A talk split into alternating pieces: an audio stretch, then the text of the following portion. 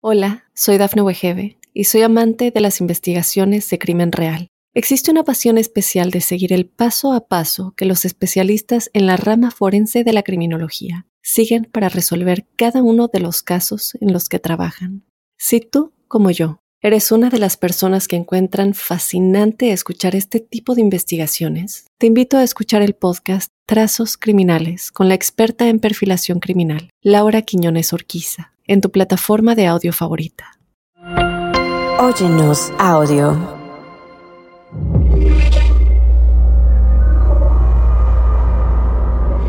Observador paranormal.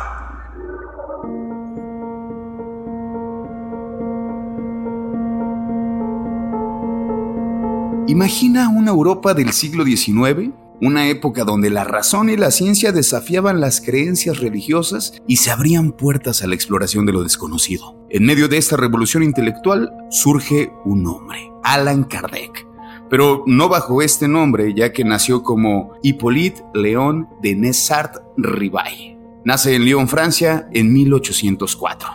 Desde joven, Rivail demostró un intelecto brillante y una pasión por la educación. Se convirtió en maestro y autor de libros de pedagogía ampliamente respetados. Sin embargo, su vida cambiaría para siempre en 1855 cuando tuvo su primer encuentro con el misterioso fenómeno de las mesas giratorias y las comunicaciones espirituales en París. En busca de respuestas, Rival se sumergió en el estudio de estos fenómenos, entrevistando a mediums y participando en sesiones espiritistas. En 1857, publica su primer libro bajo el seudónimo de Alan Kardec, el libro de los espíritus, que sentó las bases del espiritismo moderno. Este libro, el resultado de años de investigación, estableció un diálogo estructurado entre los vivos y los espíritus y propuso la idea de la reencarnación. Alan Kardec continuó escribiendo y enseñando sobre el espiritismo, creando un movimiento que atrajo a seguidores en todo el mundo. Su obra incluyó el Evangelio según el Espiritismo y el cielo y el infierno. Pero su legado no se limitó a la creación de una nueva doctrina. También promovió la investigación científica de fenómenos paranormales y la relación entre la ciencia y la espiritualidad. La vida de Kardec no estuvo exenta de controversia y desafíos. Enfrentó críticas de detractores y fue objeto de persecución. Pero su dedicación a la búsqueda de la verdad y su contribución al entendimiento de lo paranormal siguen siendo reconocidas hoy en día. Así que los invito a que nos acompañen a este viaje del nuevo episodio de Observador Paranormal.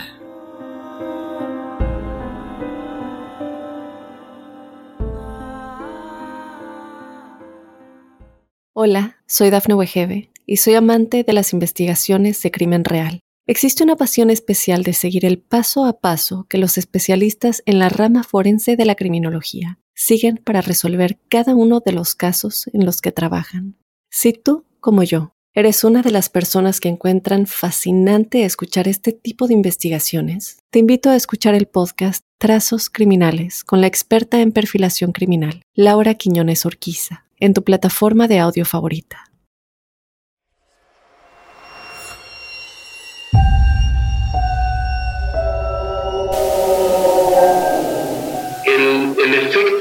Efecto más viable para un contacto espiritual por medio de una sesión Ouija es la psique de la persona. Más de seis sesiones han arrojado la misma información en diferentes testigos con diferentes psiques y con la misma información, cotejada con lo que hemos investigado del lugar. Regresamos ya de este corte, queridos observadores y observadoras. Como siempre es un gusto, como ya lo escucharon al inicio de este programa, mi queridísimo amigo Roberto Belmont. ¿Cómo estás, amigo? Muy bien, amigo. ¿Cómo es? Siempre felices de, este, de hacer este programa, ¿sí o no? Sí, la verdad es que sí. La verdad es que siempre, siempre es esa chispa, es esa inyección, esa cosa que en la semana digo, bueno, ya va a ser, va a ser martes. No, bueno, ya estoy aquí quemando el podcast un poco, ¿no? De, ¿Qué día es que graban? Bueno, pues digo, se darán cuenta, es un programa grabado, evidentemente, y Ah, no, pero hoy no es martes, hoy es miércoles. Hoy es miércoles, es que lo que te iba a decir, ah, generalmente es martes y siempre decimos que es martes, pero a veces como hoy es miércoles, ¿no? Y a veces el trabajo nos da para el jueves o el viernes. Sí, exactamente, pero bueno, siempre es un gusto y la verdad tengo que confesar que hablar de, de Alan Kardec es para mí, yo creo que como muchas de las cosas en Observador Paranormal, una cosa muy nueva, cuando venía para acá a la grabación, sabiendo que es como el padre del espiritismo, y de las cosas que hemos hablado, de cómo cuando uno puede contactar o cuando uno puede hacer una, este... ¿Ah, psicofonía? Las psicofonías. Cuando hablas de esto, los momentos que son buenos para hacer, o esos momentos donde tú dices, ah, voy a hacer una buena psicofonía, es cuando llueve. Y entonces saber que íbamos a hablar de, del padre del espiritismo, y de pronto voy llegando y empezó un aguacero, y dije, no, por favor, déjanos grabar, que se vaya la lluvia, yo no quiero tener psicofonías en este episodio, ¿no? Definitivamente, sobre todo también por el tema, ¿no? Entonces sí me dio un poco de miedo saber que estaba lloviendo. Ya se calmó la lluvia, ¿no? La verdad estoy muy agradecido con eso. Se acabó la lluvia, así que no tenemos ese, ese ruido blanco detrás. ¿Quién sabe? ¿Quién sabe? pues mira, al que le debemos eh, la investigación plenamente, o sea, el inicio como, porque había registro de estas como este fenómeno de la psicofonía, en el caso de la psicofonía, ya había sucedido antes del, del famosísimo Frederick Jergunson, que él fue el, como el papá de la psicofonía. O sea, él es el que le debemos que se extendiera todo ese estudio. Y el espiritismo tal cual, pues nace con Alan Kardec. O sea, así como le debemos las psicofonías y el estudio de, de, todos, de toda esta evidencia y en fin, ya todo lo que se convirtió al día de hoy. Alan Kardec es, es el primer, primer análisis serio acerca de un tema paranormal con la visión de una persona que incluso lo que buscaba era demeritar este asunto. Él no buscaba demostrar que esto fuera cierto, sino buscaba demostrar que era falso. Es lo curioso, cómo es que después de hacer todos estos análisis y estos estudios, él se vuelve el padre del espiritismo, ¿no? Para mí él es el que eh, sedimenta las bases en lo cual está construido muchísimo de los estudios serios que tengan que ver con fenómenos paranormales. A mí la verdad es que me parece bien interesante la, la vida de, de Alan Kardec, porque justamente bueno, ahora llamarlo Alan Kardec, ¿no? Que definitivamente no era su nombre, ¿no? Este, ya platicaremos cómo es que adopta este nombre, pero me parece bastante interesante porque, bueno, era un tipo que estudiaba, ¿no? Era un tipo bastante reconocido, digo, se, lo, lo, decía ahí al, inicio del programa, ¿no? Eh, no solamente hizo libros con respecto a, al espiritismo, sino lo que hizo también fue con respecto a la pedagogía, ¿no? Que este personaje, bueno, era un maestro un hombre interesante, un hombre inteligente y que al principio me identifiqué con él, ¿no? Me identifico en este sentido como muy escéptico, ¿no? Todo, todo el tiempo quería desmentirlo, todo el tiempo quería como decir, esto no pasa, esto no es cierto. Y de pronto, yo creo que, no sé si él supo que se convirtió en el padre del espiritismo, ¿no? Eso a mí me parece súper interesante como esta, este cambio que tiene este personaje. Y ahí es donde yo digo, ay, ojalá que no me pase, ¿no? como de que me tengan que demostrar así como de, mira, ven. Platicamos fuera del aire de que tuvimos estas personas que invitamos, que son nuestros fans, que les mandamos un saludo, a, ya saben, a Fabis, a Dominique, a Pam, que tuvimos aquí en el programa, que nos compartieron su experiencia. Y lo curioso es que las tres tuvieron eh, ayuda, porque nos pidieron ayuda a final de cuentas. Obviamente no nosotros, yo no canalizo nada, ni veo, ni, ni, me creo yo estar ni poquito en esas condiciones para ayudar a las personas, pero conozco personas que sí te ayudan en ese ámbito y cómo te cambia la vida en un minuto. O sea, las personas que allá afuera nos escuchan y que tienen tantita reserva de decir, es que en serio sí pasará, es que sí sucederá, así estaba Kardec. Jamás por su cabeza pensó que lo que iba a hacer era hacer el parteaguas. Realmente es como una especie de Jacobo Greenberg de su época. Fue alguien que era un científico que investigó bajo un método científico este tipo de fenómenos por primera vez. Él sí lo hizo por primera vez y entendió que la espiritualidad y la ciencia no están peleadas, no es, la ciencia no tiene por qué pasársela demeritando el hecho de que no exista, porque estamos hablando de un erudito, o sea, el cuate sabía filosofía, escribía, sabía matemáticas, o sea, para su época Kardec era una eminencia, por eso era en la época en la cual los maestros no, salían maestros como, como números seriados, o sea, realmente el que tenía el título del maestro o el que era el maestro era una persona verdaderamente respetada por el conocimiento que tenía. Y esta persona no buscaba en ningún momento volverse, es más, pues era una persona pudiente, o sea, no era alguien pobre. Sí, exactamente. Sí, como, como pensar que, lo que quería era como una cuestión de, dinero, lo, veo como muy, muy alejado. Y también, o sea, cuando empieza a hacer la investigación y que dice, ah, bueno, si, si, si, si suceden cosas, necesito hacer una investigación en serio. Es hacer un estudio científico, decir, a ver, si es tan cierto, voy a ver a varios mediums para ver qué respuestas me tienen. Digo, a la iglesia ya la tenía un poco un poco harta por su forma de pensar con respecto al cómo educar, ¿no? Pero todavía aventarte al gremio eh, de, de, los intelectuales, al gremio científico, ¿qué sentido tendría que Alan Kardec hiciera eso? Ninguno. Definitivamente ninguno. Por eso es que este personaje me pone en duda, en, duda de las cosas que creo y que pienso. Es como de, o sea, llegué hasta a pensar, ¿y si hacemos una sesión de mesa?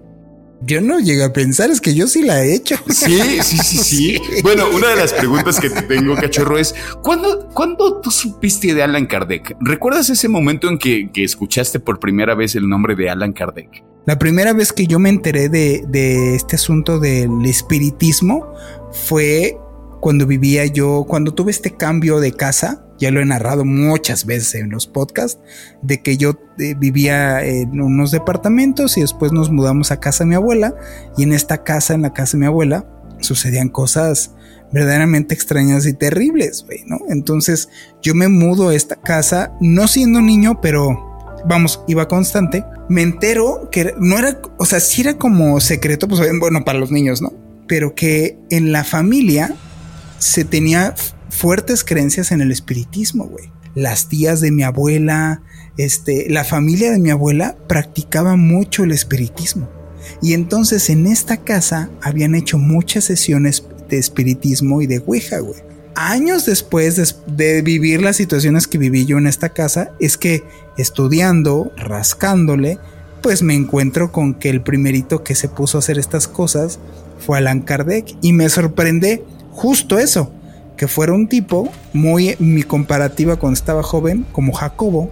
Yo lo he platicado incluso esto con Antonio Zamudio porque él es muy amante de Kardec también. Me sentí muy identificado así como tú con su historia, porque no creas que ya ahorita yo soy ni siquiera puedo declararme creyente, pero ya soy alguien que ha podido comprobar que hay cosas que escapan fuera de, nuestro entendimiento. Esa es la única diferencia.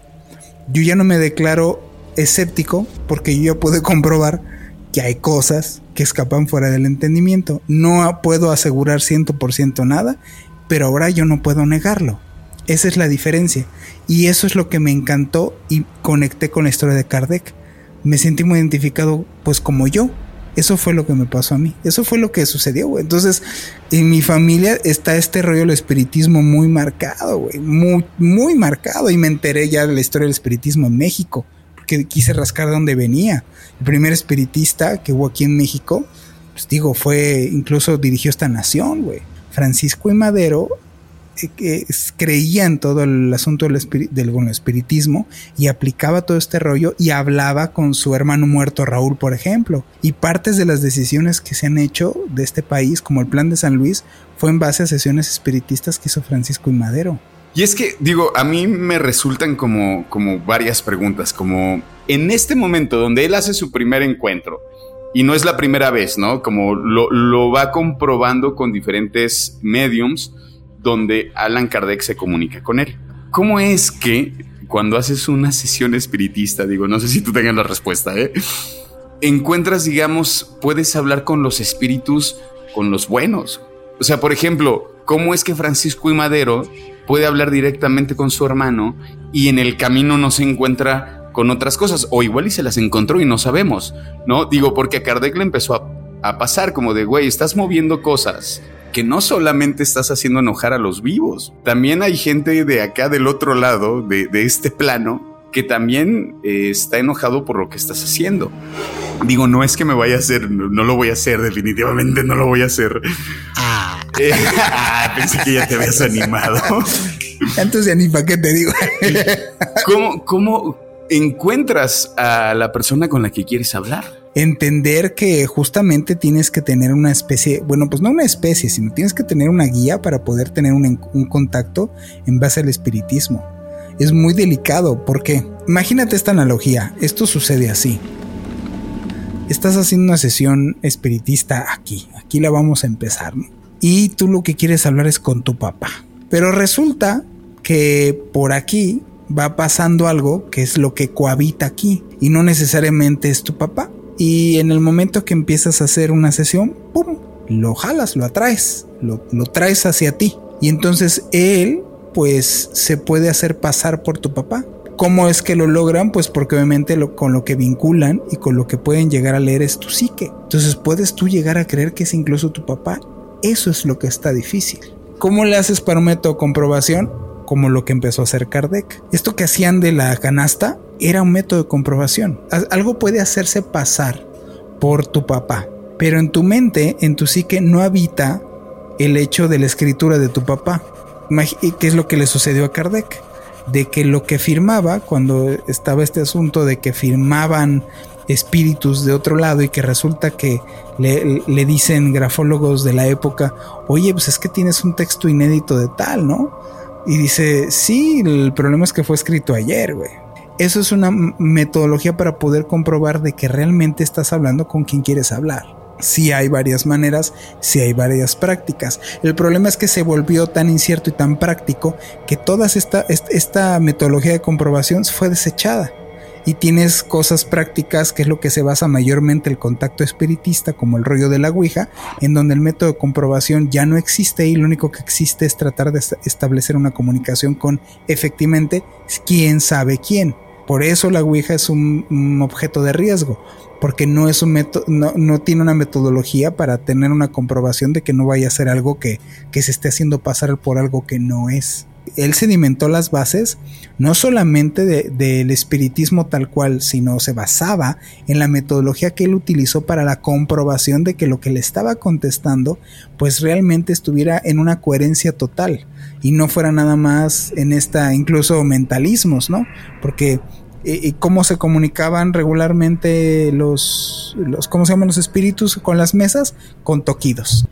Y, después con las mediums era pues literalmente en lo que se le conoce como este, escritura psicográfica, que es entraba en un estado eh, de mediunidad, que tiene un, tiene un nombre este estado, la persona deja de tener como este estado de alerta, por eso, como dice Samudio, él, él dice, yo no conozco, yo no me he puesto a buscar, güey, pero él dice, yo no conozco a ninguna medium actual que exista en México real, güey todas es, estoy oyendo conscientemente, dicen, estoy oyendo como que vienen los espíritus y que, no, alguien que es medium entra en trance y hace este, esta escrituración, porque eso es lo que corres el riesgo. Usualmente quien te acompaña en esta vida, tú vienes acompañado no solamente de las personas que vamos a conocernos como tú y yo, tú vienes acompañado de una serie de espíritus supuestamente que te vienen guiando, como lo que dice Kardec. Uno de los espíritus que le contesta a Kardec es el gran espíritu de la verdad. Y una de las tantas cosas que le dices, si ustedes al menos supieran y se dieran cuenta que no solamente están influenciados por este mundo espiritual y por los seres que habitan aquí, sino incluso llegan a ser completamente guiados por ellos para hacer lo que ustedes hacen en donde ustedes lo están haciendo. La mayoría de las personas no sabe que en este momento que está escuchando el podcast, si está solo en su cuarto, probablemente no lo está. Porque es así. O sea, aunque no lo quieras creer, no con esto estoy diciendo que te tienes que sentir amenazado, pero no estás solo nunca.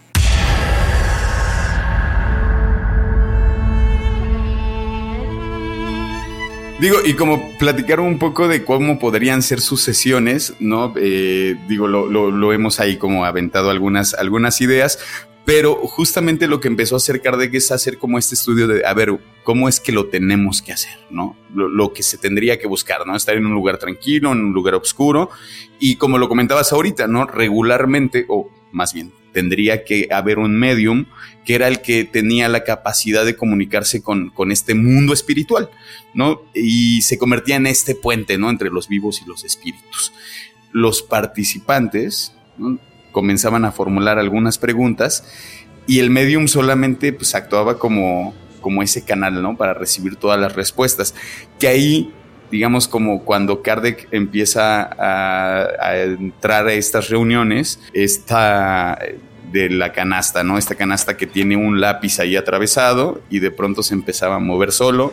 O estaban también eh, estas mediums que si tomaban el lápiz y comenzaban a escribir, ¿no? Entraban como una especie de trance e inclusive a veces llegaban a hablar, ¿no? O sea, como que ya era como una especie de diálogo, ¿no? Como, como hablar directamente desde el cuerpo de quien prestaba, del que estaba eh, fungiendo como, como medium. Que eso también me pareció bien interesante, ¿no? Que esta, eh, esta búsqueda de las respuestas que tenían que ser coherentes y tenían que ser verificables, ¿no? Ya comentamos más o menos cómo lo hacía, era como de, ah, ok, ahorita voy con una medium, pregunto, hago la misma pregunta que voy a soltar a otra medium. Y ahí es donde empieza a darse cuenta que las respuestas son muy parecidas, ¿no? O sea, inclusive esta pregunta como de quién es Dios. Preguntas que yo creo que todo el mundo nos hacemos. Kardec le pregunta a los espíritus, por eso sale este primer libro, el libro de los espíritus, donde se pueden encontrar estas respuestas, ¿no? Y eso es lo interesante, que no, no se queda con una primera respuesta y cuando las empieza a hacer las comparaciones, se da cuenta que son las mismas respuestas. En lo que el ideo dijo, ver cómo puedo, puedo concatenar o puedo cotejar de que pues un método de comprobación en esto. Si supuestamente tengo una medium y, y, si te fijas, bueno, había distintas distintas mediums o distintas maneras de comunicarse. Los mediums no eran pues una cosa bajo el mismo molde.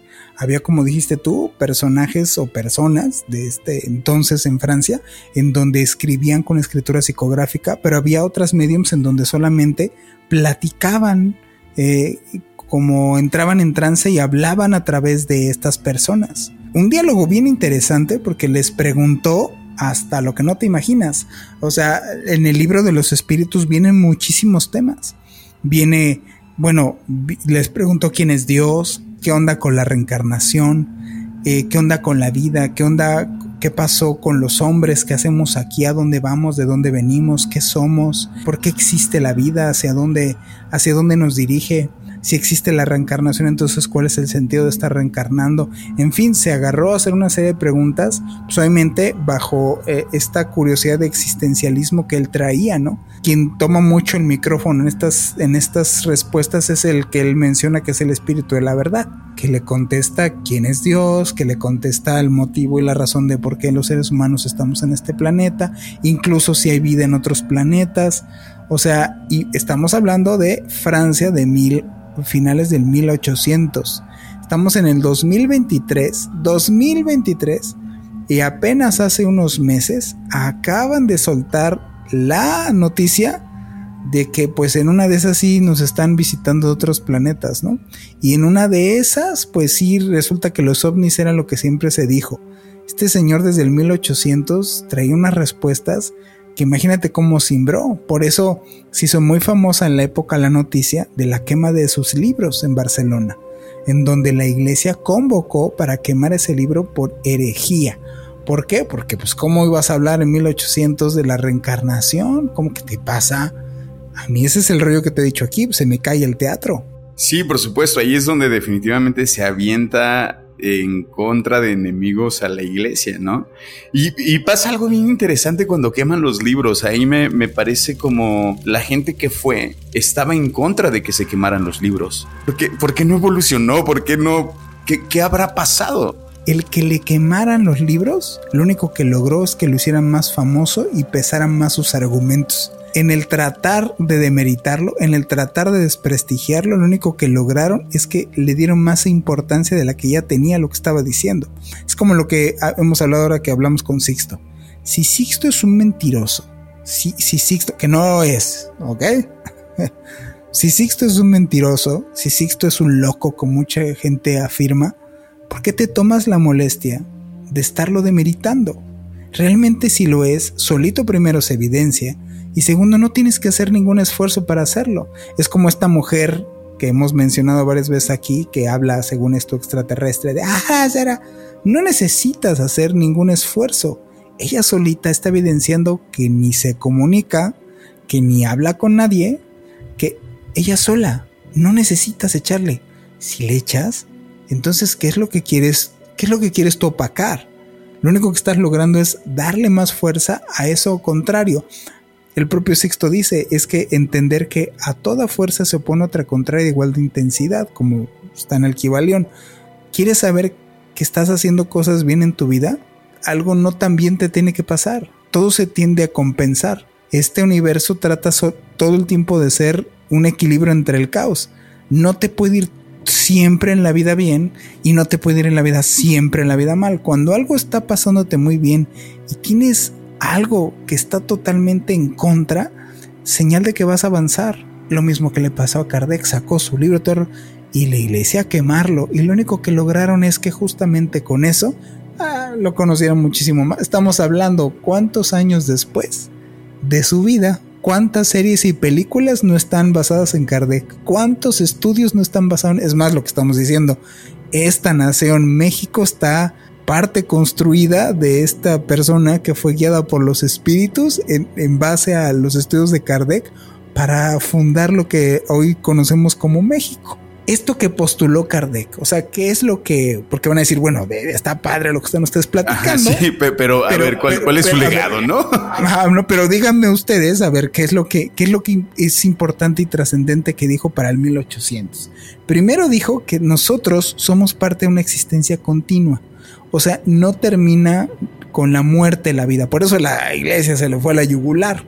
Porque Kardec sostenía que la muerte no marcaba el final de nuestra existencia, sino simplemente era una transición de en esta vida terrenal como muchas más que vamos a tener.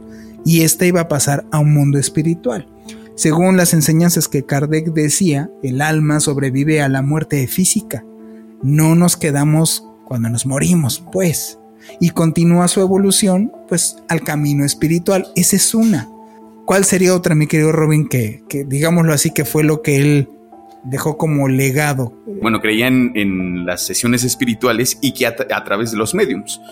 Y proporcionaba un medio para establecer un diálogo estructurado entre los vivos y los espíritus.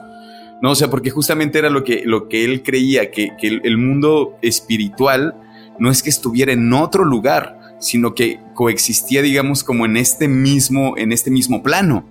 ¿Te acuerdas que hemos platicado eso? Exacto, eso es bien interesante, es como... ¡ah! ¿Te acuerdas cuando hablamos de las puertas interdimensionales y que la gente realmente cree que es una puerta? No son puertas, es por tener un nombre y decirle, ok, esta analogía de traspasar y pasar a otro lado, pero está aquí, regularmente, la mayoría de las veces, cuando tú tengas una experiencia paranormal negativa, o incluso, bueno, positiva o negativa, todo empieza a través de los sueños. ¿Por qué? Porque justamente a través de los sueños es donde nosotros tenemos fácilmente un, contacto con este mundo espiritual. Si algo malo te estás echando, desde los sueños va a empezar. Antes los sueños se tomaban bien en serio. O sea, si había un sueño premonitorio, no decían, ay, no se levantaba al rey y decía, ay, como que soñé bien raro, güey, ¿no? O sea, bien raro, como que venían y me cortaban la cabeza, güey. Qué loco, ¿no? sí, mi amor, ¿no? Sí, o sea, se los tomaban bien en serio porque sabían antes que esto era una comunicación con el otro lado. Que actualmente tenemos la creencia burda de que ellos decían, ay, sí, gente tonta que creía en estupideces. No, al contrario, ellos sabían que justo había una barrera con un contacto hacia el mundo espiritual a través de los sueños.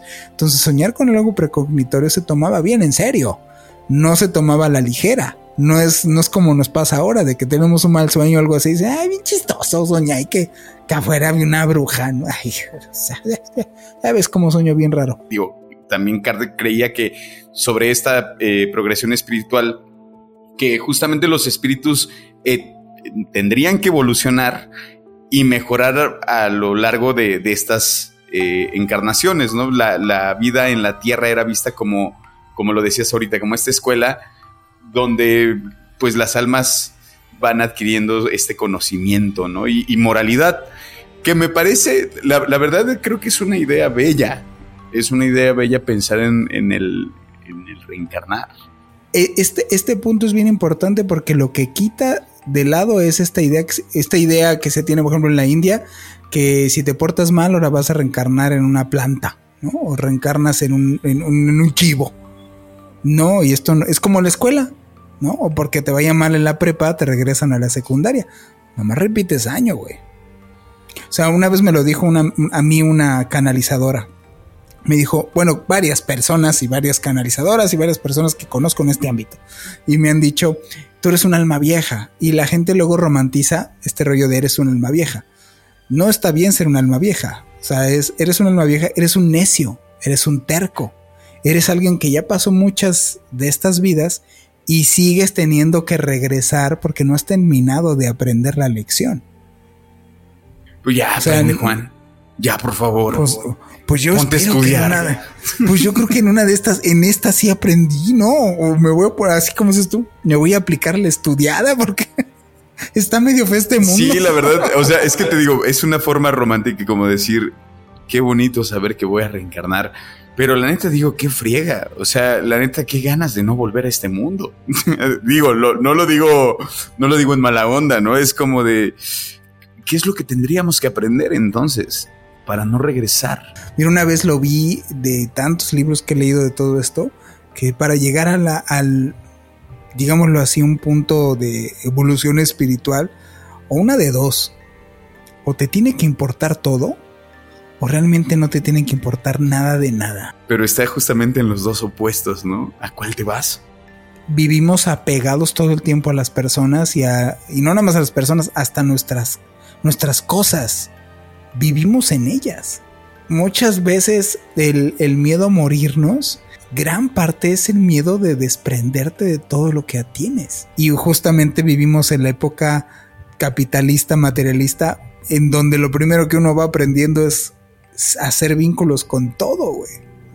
Y estoy seguro, estoy seguro que también esa idea del, del, capitalismo tiene que ver con la maldad.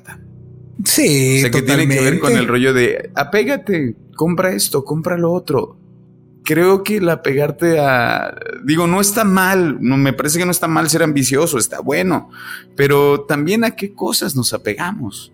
No creo que sea el rollo de podríamos vivir con menos, más bien podríamos vivir sin necesitar tanto. Es un, creo que podría ser una de las grandes enseñanzas de esa evolución, que igual y es de las cosas que hay que aprender, el desapego. O sea, ves que dice justamente, ¿no? Que, que tiene que existir, o sea, que hay leyes morales universales, ¿no? Que el mundo espiritual se rige por conducta de los espíritus que son esenciales para su evolución, o sea, la caridad, los principios de, justamente, ¿no? El, el, el ponerte en los zapatos del otro. ¿Tú crees que llegamos con algo de información del pasado? Sí, ah, bueno, yo, te digo, tendría que ser, ¿no? Porque si no, ¿cómo vamos a evolucionar? O sea, ¿cómo, cómo evolucionamos propiamente, no? O sea, como de, híjole, ya me regresaron la cuarta vez, pásame un acordeón aunque sea. les voy a contar una historia breve de una que me sacó verdaderamente una flatulencia. mi, mi, abuela en casa tenía un globo terráqueo. Y entonces jugamos Armando y yo con él, daba vueltas, en fin, ¿no? Y entonces ya me habían explicado en dónde vivíamos, ya me habían explicado más o menos de qué se trataba por mi papá, ¿no? Y yo desde, lo, desde chiquito, yo decía, yo, ¿dónde vives tú? Aquí. Y yo señalaba Inglaterra. Vas a decir, a mí, qué conveniente es inglés. Recuerdo esta escena de ver ese globo. Yo el globo lo veía gigantesco ya que crecí y me di cuenta que era una pelotita así, ¿no? Pero yo de niño lo veía, te hace cuenta que estaba viendo el planeta, ¿no? Pasó el tiempo. Y entonces, en una de estas investigaciones de campo, por ponerle un nombre muy rimbombante, nos pusimos nosotros, amigos en común, mi hermano, amigos, a hacer pues como precisamente una sesión espiritista. Y en ese entonces nosotros usamos el péndulo para tratar de comunicarnos con alguna entidad. Y entre tantas cosas que, que platicó de alguna manera, porque era este sí o no y cosas así, imagínate por eso te tardabas tanto, nosotros somos como grupos de escuela, y que como grupo escolar tú te vas eh, encontrando con compañeros de vida. Vas evolucionando en grupo. A veces te cambian del grupo A al grupo B. A veces este, te mandan a otra secundaria. Pero perteneces al mismo nivel. Esto que nos contestó, que se identificó como, como una entidad que era como mujer, que nos conoció a nosotros cuando fuimos y pertenecimos todos a una vida pasada. Entonces resulta que de las cosas que contestó entre tanto era que yo fui un general hace muchos años, ¿no? Y este general que estuvo en Inglaterra eh, murió ahogado, me, me traicionaron y me ahogaron en un pozo, que así me morí, que me traicionaron y dio un nombre, este nombre que no voy a dar. Lo dio y estuvimos todos ahí presentes, ¿no? Dio mi nombre y nombres de cómo nos llamamos, así como Alan Kardec, ¿hace cuenta? Pasaron los años, como dicen en las películas. Y un día, mi hermano estaba viendo un documental de History Channel. Habló de mi hermano, aterrado, lo, él lo puede decir, pues, que incluso apagó la tele, ya no quiso escuchar más, porque empezaron a narrar la historia de un general inglés que fue mandado a las colonias en Asia con el nombre que Dios a veces está no, no Te creo. Bueno, sí te creo, pero es una expresión. pues, pues, ni lo creía, güey. Y él apagó la tele. Es una sensación fea. La gente luego romantiza, hablando de romantizar, el tener la sensación de una vida pasada. Es, está muy errónea lo que la gente se imagina que es tener una sensación, ni siquiera una visión de una vida pasada, porque crees que es a través de este personaje que eres. Y entonces, tontamente la gente dice, ok, si veo una vida pasada, no es Juan este personaje viendo la vida pasada de Juan siendo Juan y viendo esa vida que fue Chuchito. Ah, claro. No, dejas de ser Juan, ya no eres este personaje y eres Chuchito.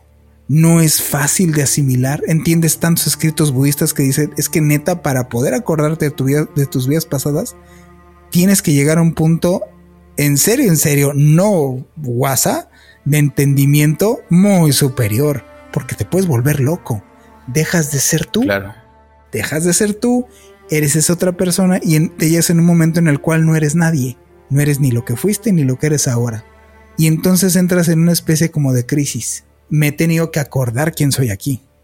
Es bien feo, porque olvidas tus amores, olvidas quién fue tu mamá, porque tú tuviste otra Sí, claro y otros hermanos y otro papá y fuiste otro y tuviste otras personas que te relacionaste. Entonces llegó un momento en que fue muy feo dejar de ser el que soy ahora porque también es acordarme de las cosas a quien amé y darte cuenta que mucha gente que ahorita conozco están son esos algunos personajes que vengo arrastrando que nos conocemos de antes y que ya no son esos que yo conocí.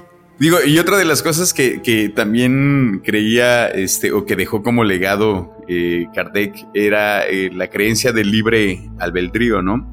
Este, que justamente creo que esto sirve como, como la importancia que tiene el libre albedrío en, en, la evolución espiritual, ¿no? Él creía que las decisiones y las acciones que tenemos, pues sí tienen una especie de, de impacto directo en, en nuestra progresión espiritual. A mí me parece que está bueno también como decir, ah, bueno, ah, y si las acciones que estoy teniendo eh, me van a repercutir para mi siguiente vida. Eso es seguro. Eh, creo que está bueno analizarlo y decir, pues tratemos de ser mejores personas. Estamos actualmente viviendo una época muy complicada. En el veo por mí, incluso está incentivada a propósito. O sea, si te fijas, estamos en la era del yoyismo, güey. Vas por la calle y realmente no ves acciones de las personas preocupándose por personas. Si la persona no trae cambio, si la persona trae hambre, si... no, es más, vamos, con, vamos enjuiciando lo que nos encontramos allá afuera, güey. Tú no sabes allá afuera quién está enfermo de cáncer, quién se le acaba de morir a alguien que quería, ¿Quién se le acaba de terminar el trabajo? ¿Quién se acaba de quedar sin dinero? ¿Quién perdió a su hijo? ¿Quién no encuentra a su mamá? Enjuiciamos a todo mundo pensando que justo en esto, ¿no? O sea, todos, a todos tengo que sobajar, yo tengo que sobresalir. Enfocarnos en lo que nos une, no en lo que nos separa, güey. A mí me vale gorro si tú eres o tú te crees incluso jirafa, güey. Me une a ti una causa común. Que si este planeta se acaba, se le acaba el que se cree jirafa o se le acaba el güey que sí se, se sabe humano, güey. O sea, de todo esto que hablamos, ¿qué es lo que te llevas tú a tu casa? ¿Qué es lo que vas tú caminando mientras nos estás escuchando y te llevas de saber, no, no, no más o menos, saber que tu vida ha sido acompañada de un mundo espiritual en el cual estás tú influenciado y que tus acciones en una de esas han sido hechas en base a la influencia de estos entes que están rodeándote. Hay, hay cosas que debemos de ser un poquito más observadores que están sucediendo y que es lo que me gustaría que la gente se quede con este tema. Vamos a un corte. Me parece perfecto. Y regresamos para concluir.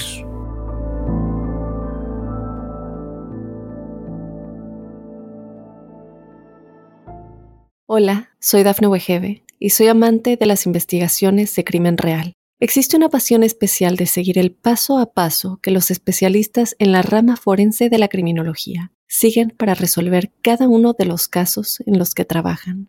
Si tú, como yo, eres una de las personas que encuentran fascinante escuchar este tipo de investigaciones, te invito a escuchar el podcast Trazos Criminales con la experta en perfilación criminal, Laura Quiñones Orquiza, en tu plataforma de audio favorita.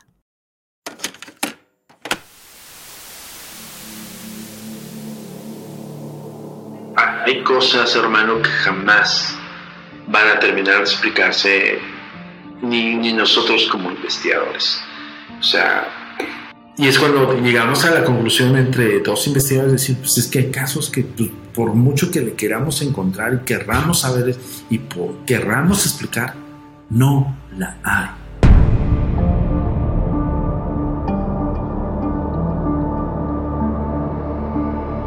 Queridas observadoras y observadores, estamos de vuelta a Observador Paranormal. Regresamos justamente para, para cerrar. La verdad es que eh, hablar de, de Kardec, de verdad, sumamente interesante. Empezaría diciendo que creo que una muy buena referencia fue esta película que me, me, recomendaste, amigo, que me parece como de una forma muy rápida, quizá poder entender a grandes rasgos, quizá la, la vida de Kardec. La verdad, yo sí creo que podrían ver ahí la peli. Está en, no, no sé si hagamos el comercial, pero bueno, está, está en Netflix, hombre. Ya ahí está. y, se, y se, así se llama, se llama Kardec, la película. Fácil de encontrar. Pues no sé qué más quieras decir, amigo, con respecto pues a. Yo, con, yo concluirle lo que decía antes del corte, que se quede la, las personas con esa espinita, decir, y si sí, sobre todo porque digo, hasta el malo y hasta el bueno que se levantan en este mundo todos los días, pues han tenido a alguien que han querido, ¿no? Así sea desde su perrito. Bueno, has tenido hermanas o has tenido mamá, papá, alguien que tú has apreciado en este mundo y que no termina aquí, que lo interesante es que te quedarás a pensar o a reflexionar cuánto de tus acciones no están repercutiendo más allá de solamente quedarse en lo que hiciste en este plano físico, sino lo que trasciende a otros planos, ¿no? Porque justo lo que hablan no solamente Kardec, sino todas las personas que tratan el espiritismo, el mundo espiritual y el mundo físico no están separados, están unidos, son parte de uno mismo. El karma, entiéndase que no es una cosa como paga, como la gente luego llega a, a, a como poner en la mesa, ¿no? De es que tú debes karma, ¿no? O, o va, va a venir el karma y vas a ver lo que te va a pasar. Karma incluso no es eso, bueno, es aprendizaje es que si tú vas a hacer las cosas buenas o malas, va a llegar por causa o efecto algo relacionado a lo que tú estás realizando. Si yo soy una persona que se la pasa fumando todos los días, pues no es que Dios me odie, va a llegar un momento en que me va a dar cáncer. Entonces, ¿qué estás haciendo todos los días para tratar de tú mismo las repercusiones que tú tengas en tu vida sean, sean, edificantes y no sean destructivas desde cosas tan sencillas como si fumas o si tomas o si tratas bien a los que viven contigo en tu casa, ¿no? Eso es lo, que, lo único que les dejaría a los demás, eso es lo importante de Kardec. Sí, y yo, yo me sumo un poco a esta idea que creo que eh, el echarme un clavado con Kardec es pensar como de qué onda con, con la reencarnación y qué onda con lo que uno aprende o sea, definitivamente creo que eso me, me deja pensando como, ¿por qué no ser empático? ¿Por qué no ser bondadoso? ¿Por qué no ser... Si, y digo, y más allá de la culpa, sino pensar que si en una de esas tengo que regresar porque no aprendí del todo, puedo ser una mejor persona, puedo tener una versión chida de mí para con el otro. A ver qué sucede en una de esas cuando vuelva diga igual y no fue suficiente o igual y me importó demasiado y no tendría por qué haberme importado nada, ¿no? Entonces, quién sabe con qué, con qué aprendizaje regrese a la otra vida o igual y en una de esas no regreso. Yo creo que no hay mejor sensación que puede existir el ayudar de corazón sin esperar nada a cambio. Definitivamente. Se lo recomendaría a todas las personas si no lo han hecho alguna vez.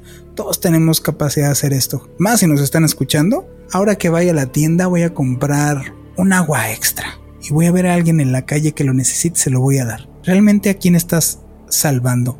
¿A él o a ti? Voy a mandarle saludos a quien nos está escuchando, bueno, a todos los que nos escuchan y a todos los que nos han mandado saludos por las redes sociales. Tengo ahí un mensaje muy especial de Laura Soriano Espino que nos mandó, me mandó una, bueno, al, grupo pues de, de, de, este, de observador y manda una captura de WhatsApp en donde nos está recomendando con creo que incluso aquí es con leyendas legendarias o un grupo, una cosa así, ¿no? Así de los recomiendo y, él nos pone que es mega fan de nosotros. Le mandamos un gran saludo. Híjole, muchas gracias. Qué bonito, muchas gracias. Puso incluso postdata, amo la voz de Belmont. ¿eh? Así es que. No, hombre, muchísima. Te mando un fuerte saludo, un fuerte abrazo, ¿cómo no? Tenemos otros mensajes. Hay personas, por ejemplo, que nos han mandado mensaje y, no se han identificado, nos han contado su historia. También quiero mandarle un saludo a Henry Mararena, así se llama, este que también digo nos ha mandado recomendaciones de de temas, nos ha mandado muchos saludos. Eh, obviamente a, Pamela le mandamos un saludo que vamos a tener ahorita una entrevista con ella, nos va a dar esta última, la última actualización de qué sucedió con el hombre del sombrero, no se lo pierdan, vamos a, a, publicarlo. Igual pues a Tania, a este, bueno, a, a Amy, a Pau Macedo Venegas de de, donde estuvimos ahí, de, su podcast. En fin, tenemos igual pues una cantidad de mensajes, una cantidad de, de saludos y de, cosas bonitas que de verdad de corazón se los agradecemos. Mi nombre es Juan Manuel Torreblanca. Mi nombre es Roberto Belmont. Y nos vemos en el siguiente programa de Observador Paranormal.